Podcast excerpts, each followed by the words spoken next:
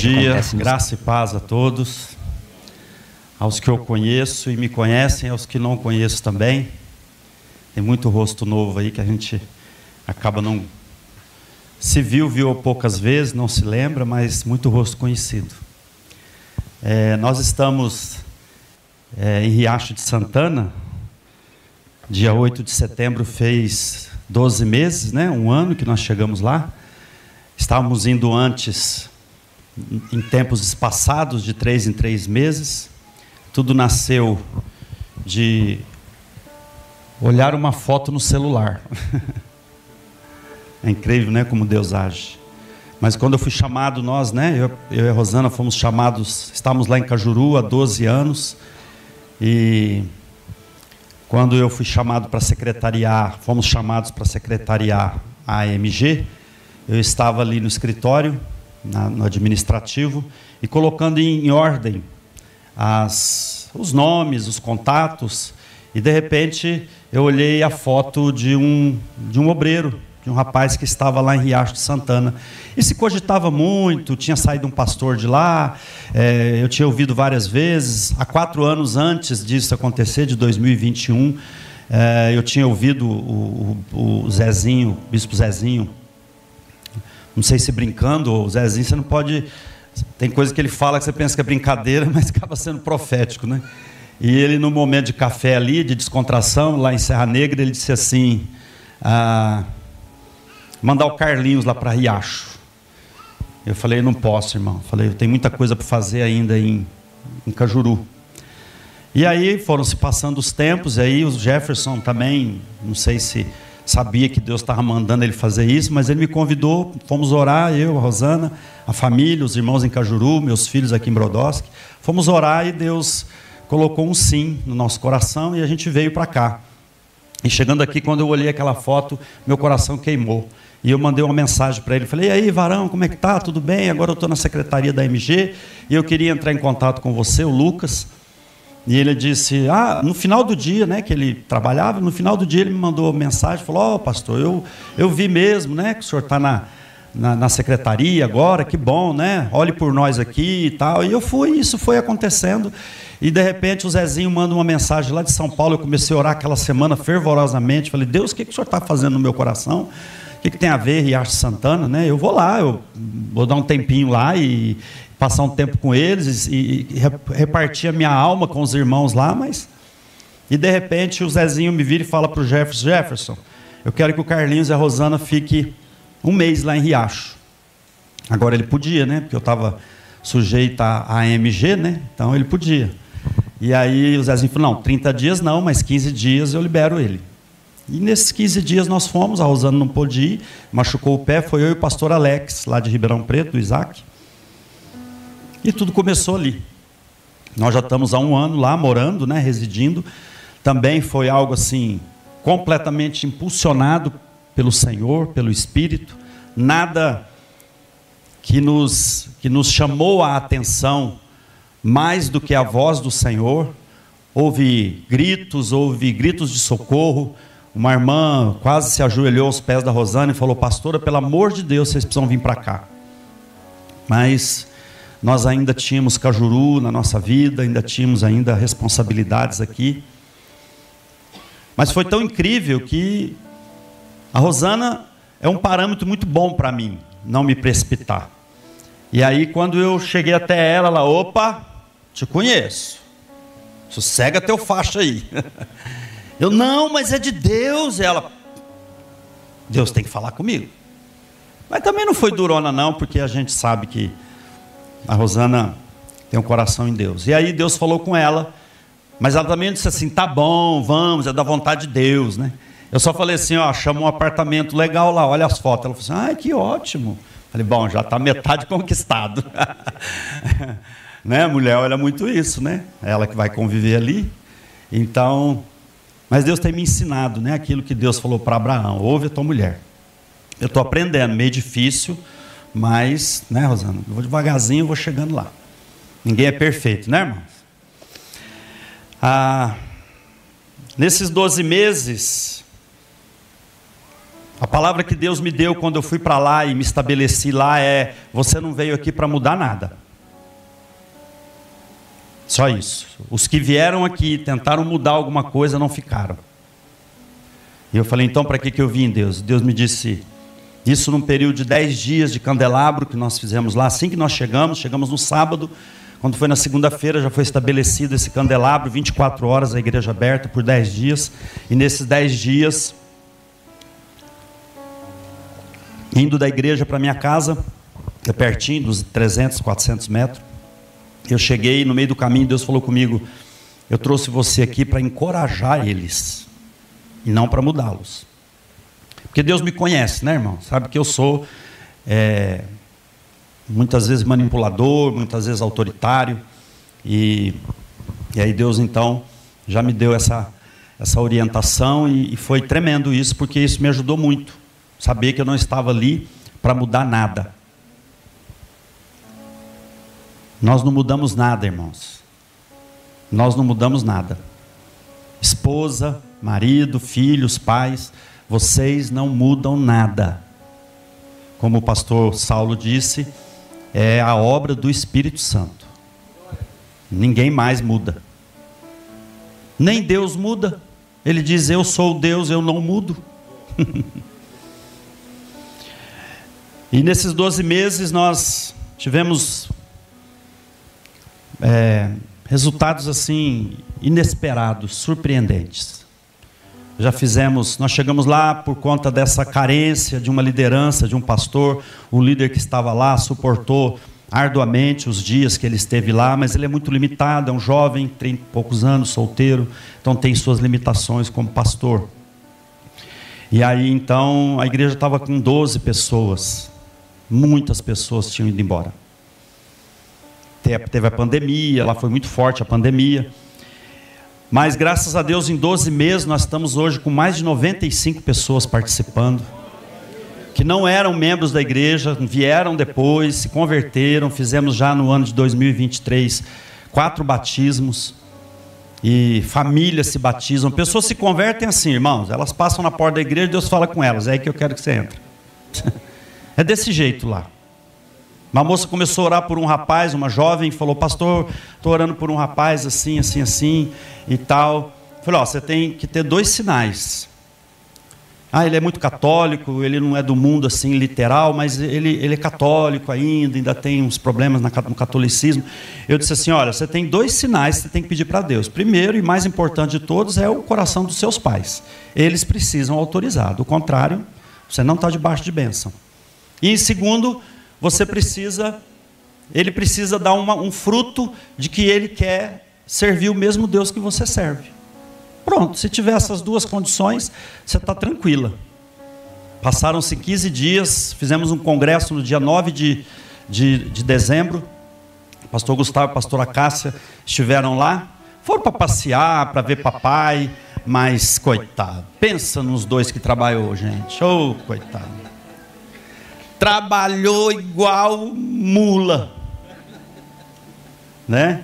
Janaína foi também, mas não não foi mais foi mais rápido, né? Mas eles ficaram 30 dias. Eles pegaram um congresso, eles pegaram dois eventos de ação social, eles pegaram, eles pegaram virada de ano, culto de Natal, culto de virada, foi um negócio assim de doido, irmão. E ele ainda foi dengoso para lá, né? Levou a dengue daqui e, e, compartilhou com nós lá essa, essa miserável. e aí, é, nós então tivemos esse, esse período né, de, de, de, de novembro e dezembro, foram intensos, muito intensos, de acréscimo de vida, as pessoas se converteram. É, dezembro também foi muito forte, mais forte de todos os meses que eu estive lá porque nós fizemos no dia 9 de novembro, nós fizemos um congresso, o primeiro congresso em Riacho de Santana. Nunca em 150 anos foi feito um congresso de uma igreja evangélica. A, o primeiro congresso das igrejas evangélicas em Riacho de Santana. E o primeiro congresso da nossa igreja lá, ou da igreja que eu estou pastoreando lá.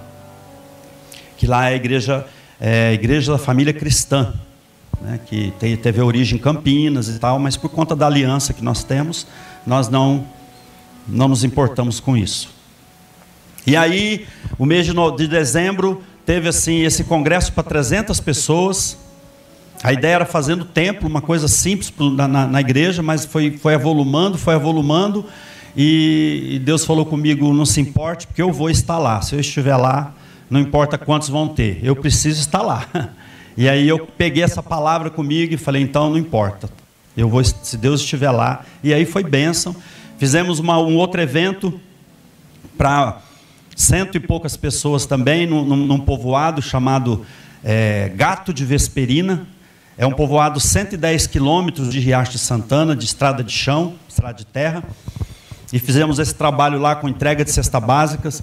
Nós recebemos de um empresário lá 400 cestas básicas e ele disse assim: ó, eu quero que vocês representem essa, essa ação que eu quero fazer, eu quero que essa igreja represente.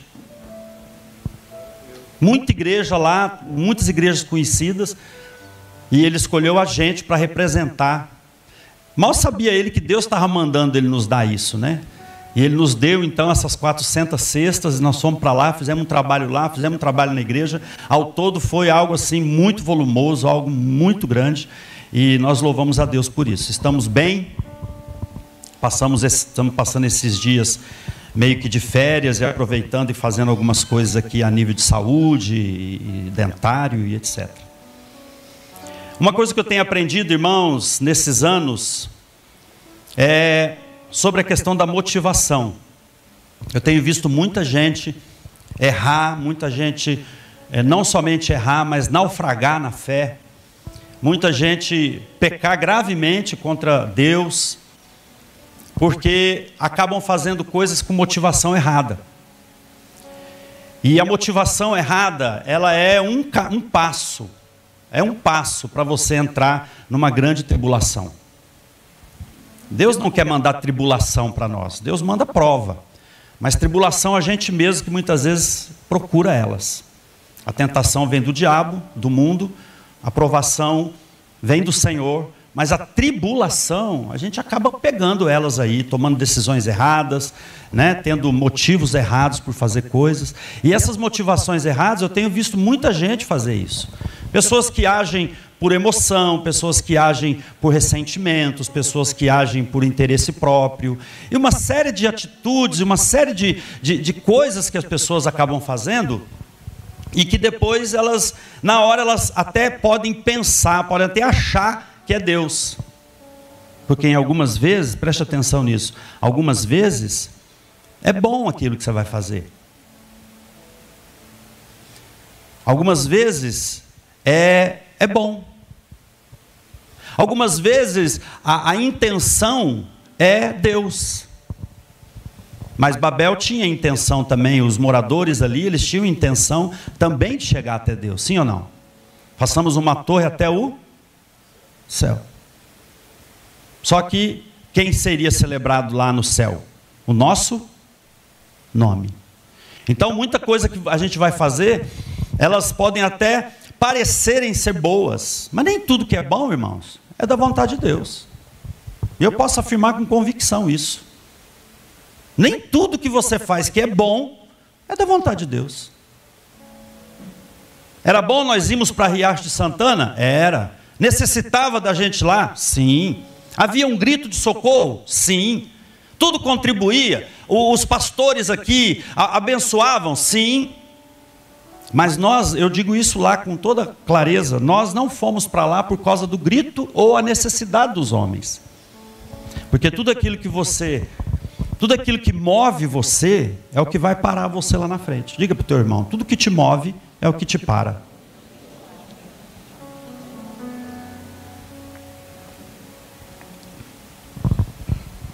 E é lamentável isso, irmãos, porque aquilo que você faz com a motivação errada, não adora a Deus. Você pode vir aqui cantar os louvores mais maravilhosos. Aliás, esses louvores que, que ministraram aqui hoje, é a pregação de hoje, é a palavra de hoje. A irmãzinha perguntou para mim ali da mídia, né? Pastor, qual é o título da sua pregação? Falei, sei lá, irmã. Ah, põe aí. Como é que é, querida? Ah, olhando para Jesus. Qual foi a primeira música que você cantou? Hã? Tudo aquilo que você faz com motivação errada pode ser bom, irmãos. Pode ser bom, pode, pode não ser errado. Nem tudo que é certo é da vontade de Deus. Muitas vezes nós fazemos as coisas certas pretensiosamente. E pretensão, irmãos, é algo que Deus já se encheu de nós. Deus não quer que nós tenhamos nenhuma pretensão, nenhuma presunção. O pecado muitas vezes não é a prática do erro, o pecado muitas vezes é a presunção do acerto. Você presume que porque você está fazendo aquilo, aquilo ser bom e aquilo está certo, é da vontade de Deus. Ei, eu quero te dizer nessa noite. Jesus disse, oh, perdão, nessa manhã, Rosana já deu um toque ali. É de manhã. Não tem o hábito de pregar de manhã, né? Eu quero te dizer nessa manhã que Jesus disse em João capítulo 7, ele disse: Aquele que crê em mim, como diz nas. Tem que ser como diz nas Escrituras. O que, que vai acontecer do seu interior? Do seu, se ele tiver, se, se nós fôssemos traduzir isso, nós diríamos: do seu interior fluiriam motivações transparentes, águas limpas, águas que não são turvas, águas que não são sujas, motivações e intenções que qualquer um pode olhar e ver o fundo. Porque na maioria das vezes que a nossa presunção do acerto se manifesta, nós temos coisas escondidas atrás. A motivação errada, irmão, sempre tem coisas escondidas por trás. Nós aprendemos no nosso casamento, com restauração e tudo mais, que o que separa um casal não é briga. Não é briga que separa um casamento. O que separa um casamento, talvez muitas vezes acaba se apaixonando mais. Mas o que separa um casamento é coisas ocultas, coisas escondidas, coisas que não são transparentes atitudes que você tem com seu cônjuge, com seus filhos, com seus pais, que estão na, na condição de tem alguma coisa faltando. E quando Deus fala com a gente, não há sombra de dúvidas, não há variação. Provérbios diz que o justo, ele é como a luz da aurora. Ele é como a luz da aurora. Começa brilhando pela manhã e vai fazendo o quê? Vai brilhando como? Mais e mais até ser meio-dia. Se você observar o meio-dia, quando você está na posição do meio-dia, não há sombra em volta de você. O justo, ele precisa caminhar numa condição que chega um determinado momento da vida dele em que não há nada mais escondido não há nada mais oculto. Eu já não faço mais com motivação para outros verem. Eu já não faço mais com motivações, com intenções para que eu veja, para que o meu nome, para que os outros não. Por isso que eu digo que adoração não tem a ver com o que você sente, com o que você vê ou com o que você ouve. Vamos repetir juntos aí? Adoração não tem a ver com o que eu vejo com o que eu sinto ou com o que eu ouço. Então, adoração não tem a ver com música. Adoração não tem a ver com a minha circunstância.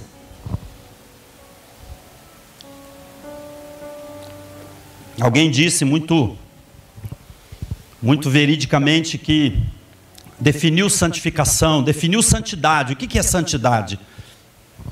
Santidade é honestidade. Quando você ser santo é ser honesto com Deus. E o que nós muitas vezes fazemos, até nas nossas orações, acabam sendo.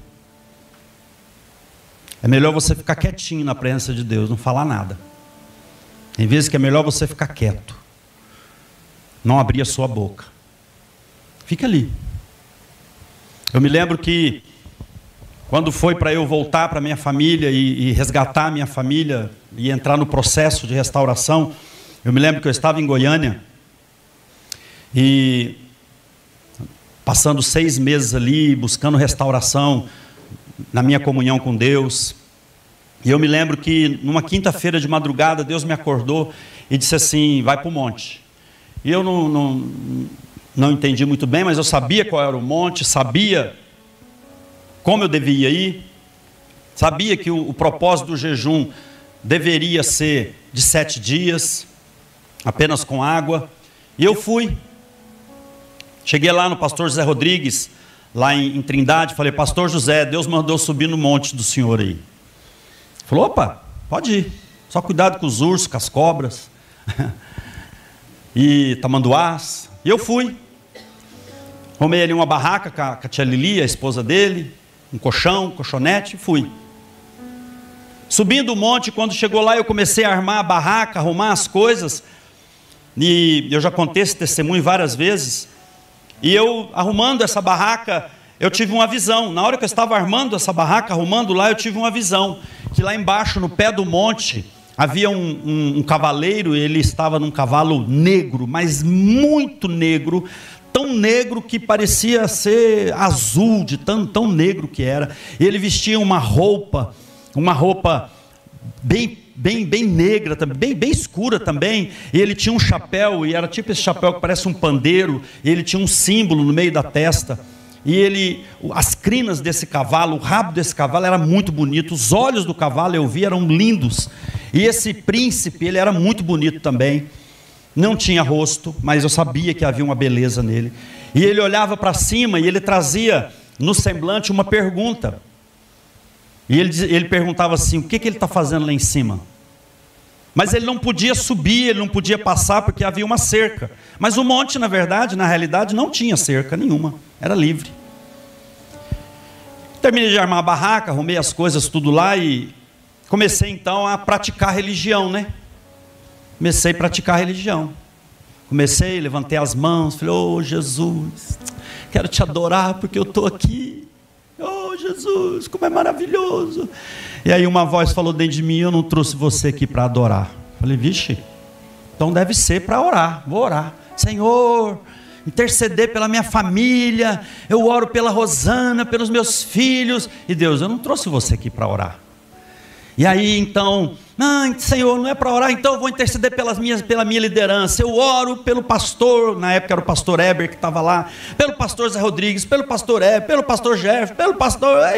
Deus falou: Eu não trouxe você aqui para interceder. Ah, então deve ser para cantar. Ele é o leão da tribo de Judá. Eu não trouxe você aqui para cantar. Bom, então deve ser para ler a palavra. Peguei a Bíblia e comecei. Deus falou: Eu não trouxe você aqui para ler. Falei, eu desisto. Ah, não, ainda falei, que, então, então é para agradecer. Senhor, eu levanto um altar de gratidão. E Deus falou, eu não quero que se agradeça nada. Falei, acabou. Não tem mais nada para fazer. Falei, e aí, o que, que o senhor me trouxe para fazer então aqui? Deus disse, nada. Falei, então eu vou dormir. E Deus falou, vai. Entrei quatro horas da tarde na barraca. Fui dormir. Choveu os sete dias. Sete dias, chuva, chuva contente. Chuva, chuva, chuva, chuva, chuva. Uma bela manhã, cinco horas da manhã, tinha dado uma estiada. Falei, ufa. Bom, sem contar que na madrugada, eu acordava nas madrugadas e, as, e cobras davam botes na barraca. Eu acendia a lanterna e estava lá as bichinhas. Tipo assim, não sai daí não. Eu estava com Bíblia, a garrafa de água, tinha um desejo ali, depois do terceiro dia, que eu já estava já, tinha tomado todo o detox do espírito que eu podia, já estava limpo, mas Deus não deixou fazer nada. E aí, eu saí nesse dia, cinco da manhã, estava assim meio que alvorecendo, e eu, quando eu saí, que eu botei o pé fora da barraca, que eu olhei, despreguicei, tanto tempo deitado, aí eu olho assim à minha direita, uma cobra. E aquela cobra armou o bote longe, coisa de uns 20 metros. Eu catei uma pedra, quando eu fiz assim, ela saiu correndo atrás de mim. Eu uh, para dentro da barraca. Depois, terminou os sete dias, eu fui tentar. Aí Deus foi que Deus me mostrou. Primeiro aquele príncipe. Aquele príncipe estava ali. Deus só me mostrou o entendimento dele depois dos, dos dias que eu fiquei lá. Aquele príncipe era o príncipe da religiosidade. Aquelas coisas que você faz por causa da religião, não pela sua intimidade com Deus. As coisas que você faz mecânicas porque tem que fazer. Afinal de contas, eu aprendi assim, então eu tenho que fazer. Marca a hora para orar, marca a hora para ler a palavra, marca a hora e nisso, Deus mostrou que todas aquelas boas obras que eu tinha feito naqueles dez anos, as igrejas que eu tinha plantado, nós tínhamos plantado uma igreja em Firminópolis, plantamos a igreja em Batatais, Guarda-Mor, e aí aquilo foi caindo diante de mim, Deus dizendo: tudo aquilo que você fez, você fez para você. Por isso que nada que você falasse ali ia me ia chegar até mim. Querido, entenda uma coisa. Tudo que você faz com motivação errada nem sai do ambiente do seu teto. Deus não tem prazer nenhum em ouvir. Por outro lado, Deus, Deus compreende. Deus acredita na nossa, não confia a nós. A Bíblia diz que Jesus não confiava aos homens, mas ele acredita. Só que muitas vezes lá na frente você vê que aquilo que você falou não era aquilo que você queria. Mas cuidado, viu? Cuidado, porque tem coisa que você fala que Deus gosta de ouvir. E uma delas nós cantamos aqui. Eu entrego toda a minha vida nas tuas mãos. Ai, você não tem ideia do que você falou. Nós cantamos aqui várias vezes. Deus gosta de ouvir. Quando você ora, sabe aquelas orações que você faz? Oh Deus, eu entrego a minha vida em Suas mãos. Só, oh, Senhor, Tu és tudo para mim. Ah, como Deus gosta de ouvir. Só que tem um detalhe: Deus, quando Ele gosta de ouvir alguma oração nossa, talvez não na hora, mas lá na frente Ele vai lembrar você que você orou. Talvez quando Ele cobrar o que você falou. Todas as palavras que saem da nossa boca nós teremos que dar. E não é lá no céu, viu, irmãos? Você pensa que as palavras que nós vamos dar conta é lá no céu? Tem gente que só pensa no futuro, né? Não, irmão, você já vive a eternidade aqui, sim ou não? Você já vive a eternidade. Então, tudo que você fala aqui, Deus pede conta aqui. Em 2007, eu estava em Ribeirão Preto num culto de ceia e ali adorando, esperando o momento de ceiar, e o Espírito Santo falou comigo assim: você está pronto para morrer? Eu respondi com tanta honestidade, com tanta sinceridade, que acho que nunca tinha respondido algo para Deus com tanta sinceridade. Eu disse: não. Tudo bem. Acabou ali, o Espírito Santo ouviu isso, foi embora, deu nada? Tá bom. Um ano depois, exatamente, eu estava aqui em Brodowski, em 2008, num culto, já tinha mudado para cá, num culto de ceia ainda ali, do lado ali, da igrejinha do lado. E o Espírito Santo falou comigo: E agora? Você está pronto para morrer? E eu disse para Deus, com tanta honestidade quanto eu tinha dito não, eu disse sim, estou. Daquele ano para frente, irmãos, a minha vida nunca mais foi a mesma. Deus nos deu uma igreja muito abençoada em Cajuru. Passamos anos assim, de rios do Espírito na, na cidade vimos milagres, vimos um verdadeiro avivamento. Não tudo que Deus quer fazer, mas está fazendo lá, mas vimos muita coisa. E agora estamos vivendo isso em Riacho de Santana, também a mesma, com mais intensidade que Deus está fazendo. Mas tudo isso houve motivação. E nessa jornada teve muita motivação errada. Eu quebrei muita cara. Graças a Deus o Senhor não permitiu que fosse coisas para nos naufragar. Porque Jesus, queridos, ele não é destruidor da nossa fé. Jesus é aperfeiçoador da fé. Ele é o líder e aperfeiçoador da sua fé. Agora a sua fé, ela tem que ela, ela está sendo aperfeiçoada. Ela está sendo aperfeiçoada. Eu quero compartilhar um texto com vocês que está em Hebreus, no capítulo 12. Por favor.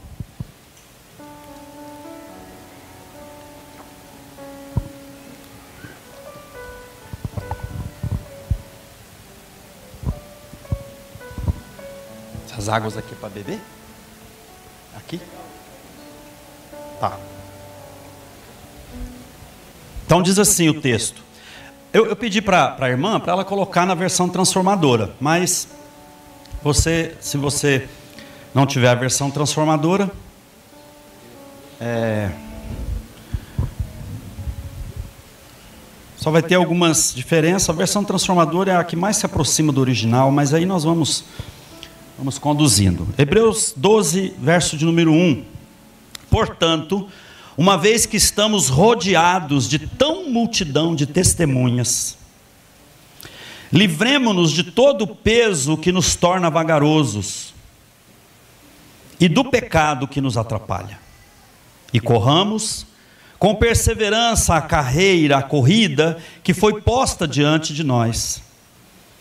Mantenhamos o olhar firme em Jesus, o líder e aperfeiçoador da nossa fé por causa da alegria que o esperava, ele suportou a cruz sem se importar com a vergonha. Agora ele está sentado no lugar de honra à direita do trono de Deus. Pense em toda a hostilidade que ele suportou dos pecadores. Desse modo, vocês não ficarão cansados nem desanimados. Afinal, ainda não chegaram a arriscar a vida na luta contra o pecado. Acaso vocês se esqueceram das palavras de ânimo? Palavra do quê? Que Deus lhe dirigiu como filhos dele. Ele disse: Meu filho, não despreze a disciplina do Senhor.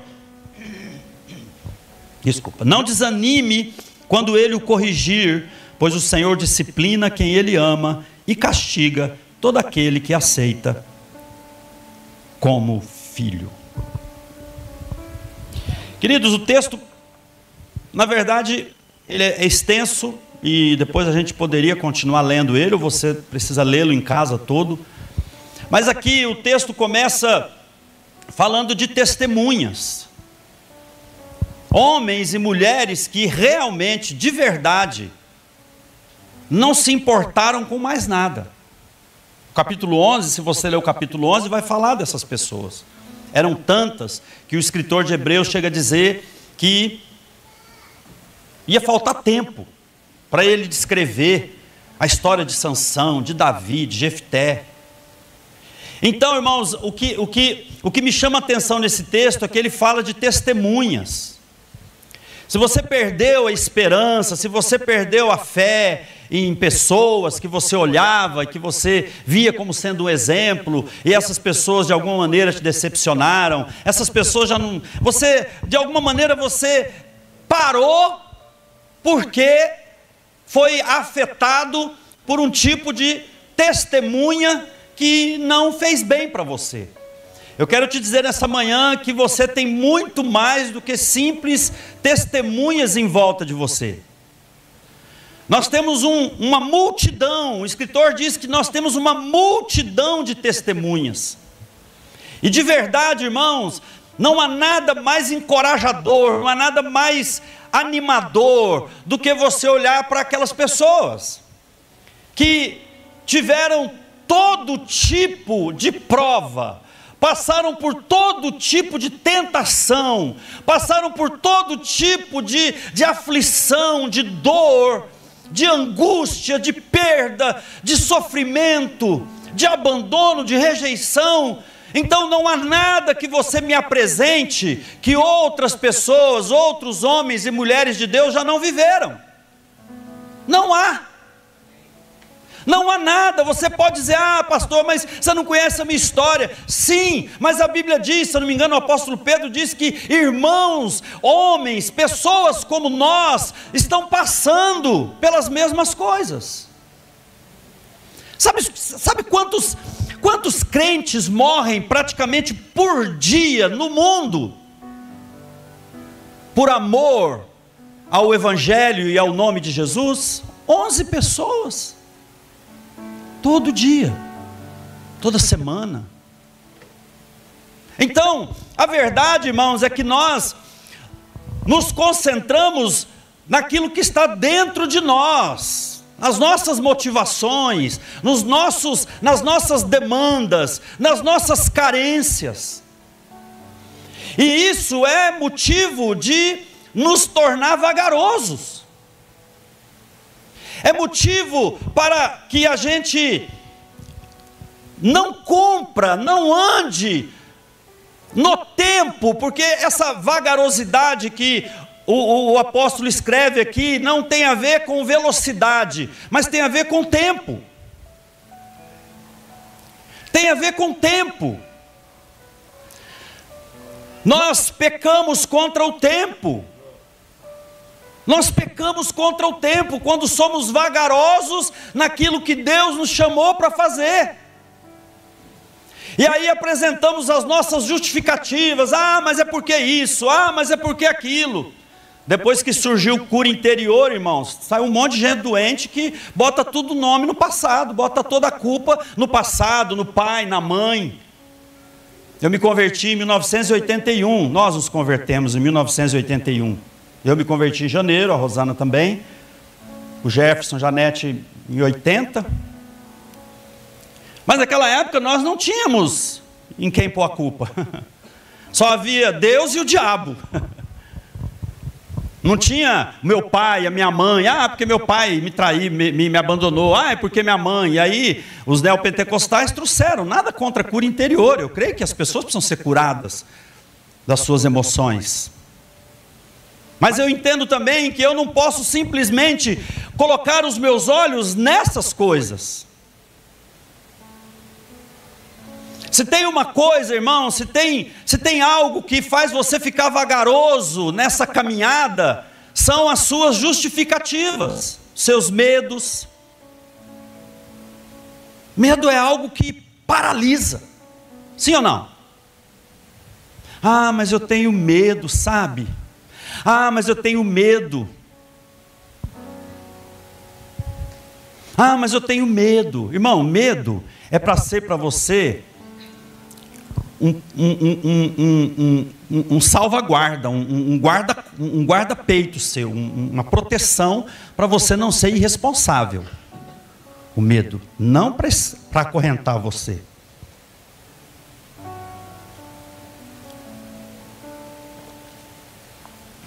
E o medo, ele faz com que a pessoa fique vagarosa. Eu repito, não estou falando sobre velocidade. Eu fui muito ativista. Eu era um ativista. Por isso que Deus se, se apresentou para mim lá nesse monte e disse: Eu não quero nada que venha de você. Que eu já tinha provado para Deus que eu fazia, eu fazia, eu fazia. Ah, tá precisando, é eu que vou. Eu era tão ativista que nas reuniões que o bispo Pinaldo fazia, o Jefferson sempre sentou assim, né?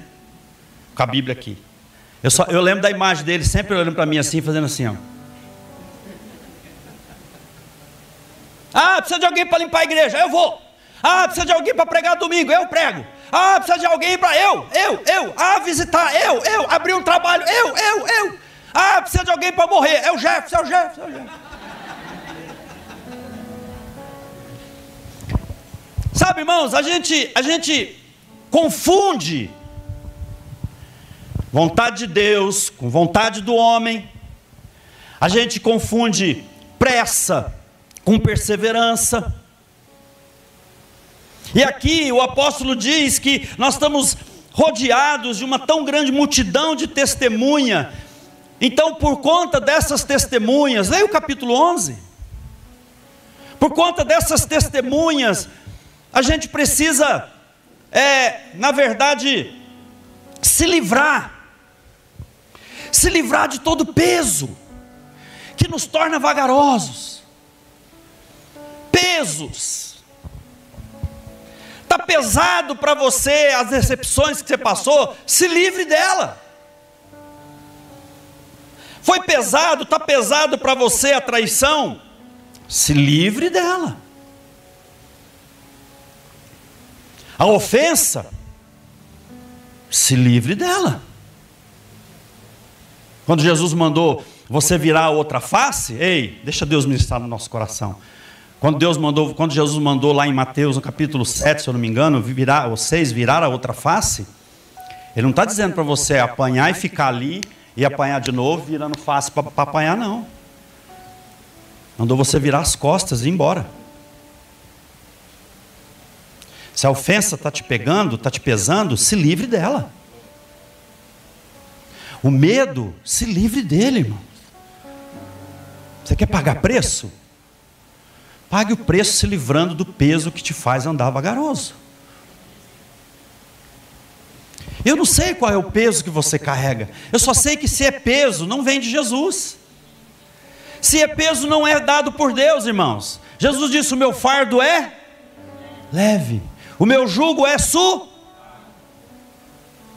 Mas a questão é que pouca gente sabe que o que Jesus quis dizer, tomai sobre vós o meu jugo, ele, ele não está dizendo sobre tomai sobre vós o meu peso, de certa forma, talvez nas entrelinhas, sim, mas ele está dizendo, coloquem a, a, como o, o, boi, a canga, né? aquela, aquela madeira que se coloca um, um, um ao lado do outro, um animal do lado do outro, um boi do lado do outro, e os dois andam pareados, alinhados.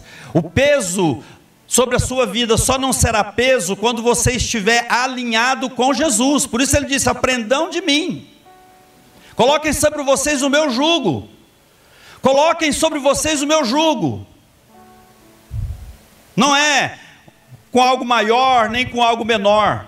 É alinhado com Deus. Você pode dizer amém? E aqui é onde o Senhor Jesus diz que o, o apóstolo diz através do Espírito que o peso ele te torna vagaroso e o pecado te atrapalha. E se eu tiver que falar de pecados aqui, queridos, eu quero falar só de um. Só de um. Que no verso 15, 14, 15 você vai encontrar ele. Que é a amargura. A Bíblia diz: seguir a paz com todos, no verso 14: sigam a paz com todos e a santificação, sem a qual ninguém verá o Senhor. A gente pensa que sem a qual ninguém verá o Senhor é eu não verei o Senhor, não. Se você não andar em santificação, o outro não verá o Senhor em você. Sem a qual a irmã, o irmão, a sua família, o seu amigo não verá o Senhor.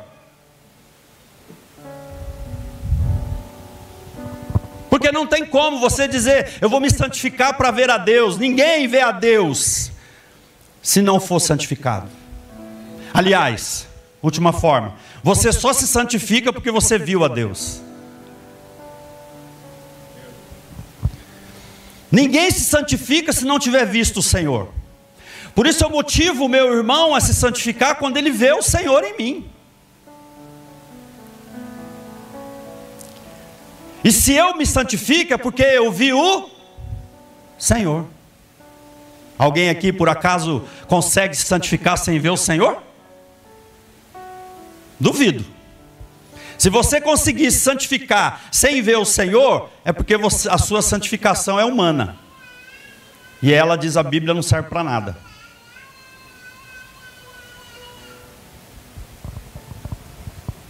Então a amargura é o grande pecado.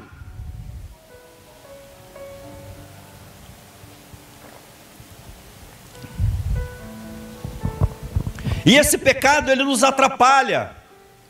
Ao ponto, ei, preste atenção. O pecado da amargura te atrapalha ao ponto de privar você da graça de Deus e os outros.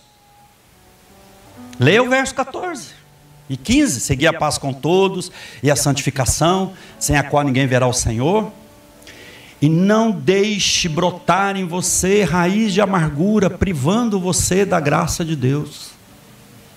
Queridos, talvez alguns pecados que a gente pratica, pelas nossas fraquezas, por causa da nossa carne, por causa no, da, da, da nossa infantilidade, meninice, talvez eu quero ter muito cuidado, porque eu falei para Deus que eu queria ser inteiro nessa mensagem. Então eu quero tomar cuidado em dizer que talvez não atrapalhe tanto a sua comunhão com Deus.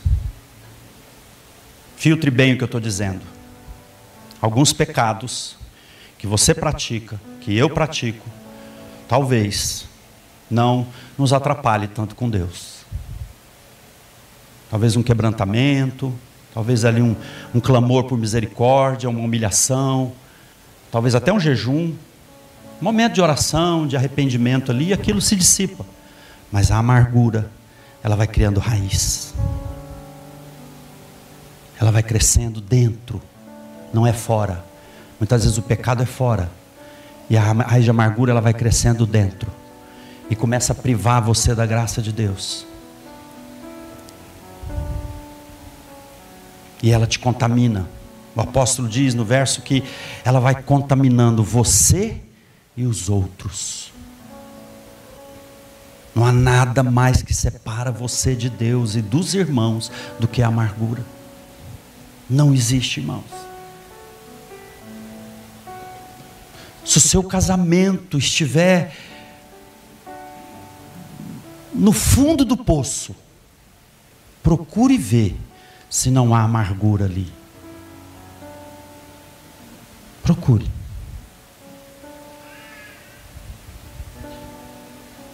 Tem casais que não suportam nem o jeito do outro mastigar do lado. Quem dera roncar. Fala para sua esposa ou para seu marido assim: seu ronco é melodia para os meus ouvidos.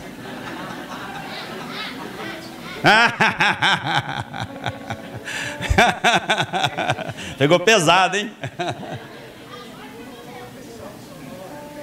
Agora pegou.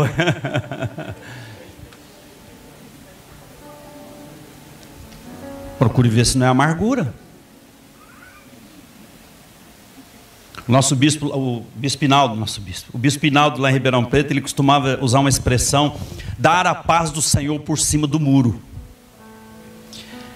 Então é aquele crente que dá a paz do Senhor assim, ó. Paz, irmão. Paz. Irmão. É assim. A paz do Senhor por cima do muro.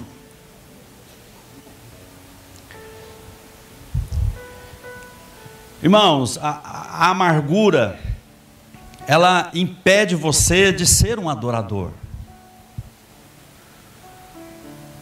E impede você de colocar os seus olhos em Jesus. Ei, é impossível olhar para Jesus e não adorá-lo. Sim ou não? É impossível, irmãos. Como é impossível um cristão seguir um Cristo crucificado, que foi crucificado e que ressuscitou, e não ser crucificado com ele. É impossível você ser uma pessoa normal se você tem relacionamento com o Espírito Santo, como Saulo disse aqui. É impossível você ser normal. Tem algo novo dentro de você, tem algo poderoso dentro de você. Você recebeu quando, quando Cristo desceu às regiões mais remotas. A Bíblia diz lá em Efésios que ele foi lá nas profundezas e ele pegou o cativo, eu e você que estávamos lá presos no medo, na amargura, e levou o cativo, ele levou como para, para ele, levou o cativo a ele, pegou o cativeiro e levou o cativo a ele, e ele deu dons aos homens. Ei, Salmo 116, verso 15, se eu não me engano, diz assim: que a morte dos santos para Deus é muito cara, é preciosa. Tem gente que pensa que a morte dos santos para Deus é assim: ai, morreu, ai, que maravilha, morreu, eu tenho alegria quando um santo morre. Não, não é isso. É que quando um santo de Deus morre sem cumprir o seu propósito, custa muito caro para Deus, porque o filho dele desceu nas regiões mais remotas, pegou o cativo, o cativeiro e levou cativo a ele e deu dons a você. Quando você sai dessa terra, quando você parte para a verdadeira eternidade e não cumpriu o teu propósito, é muito caro para Deus isso.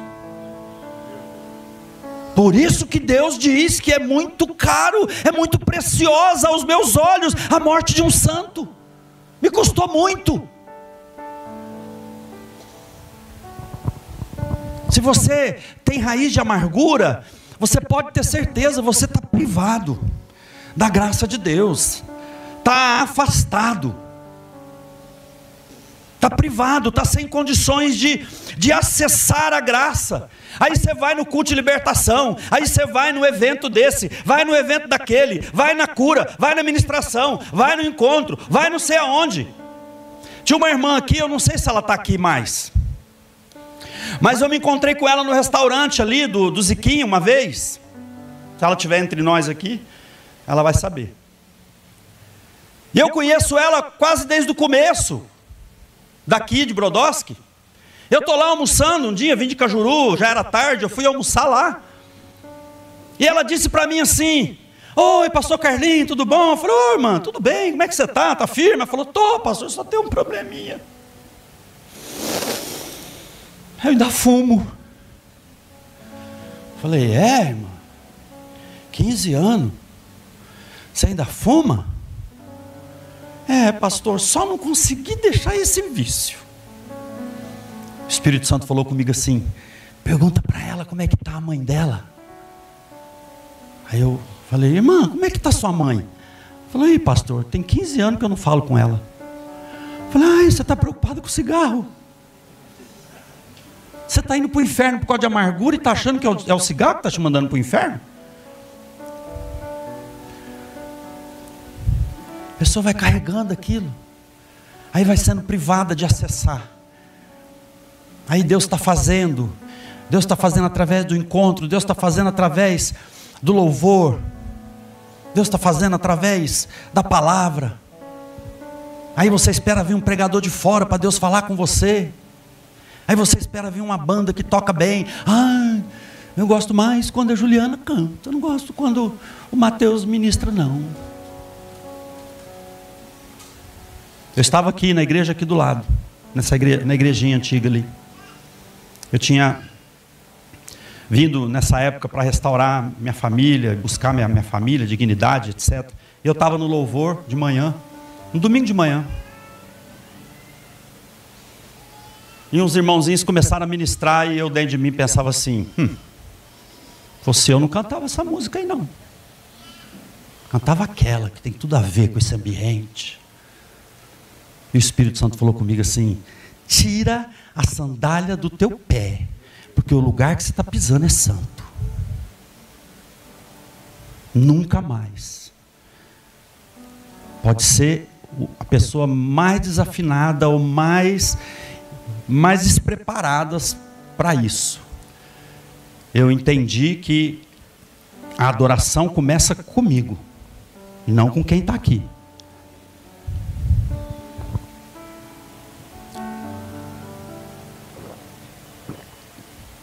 Nós não aceitamos disciplina.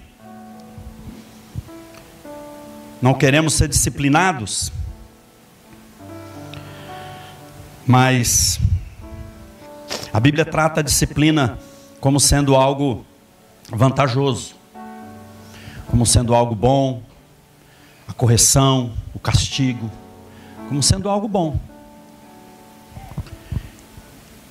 E eu entendo, irmãos, que disciplina na minha vida acontece toda vez que eu não julgo a mim mesmo.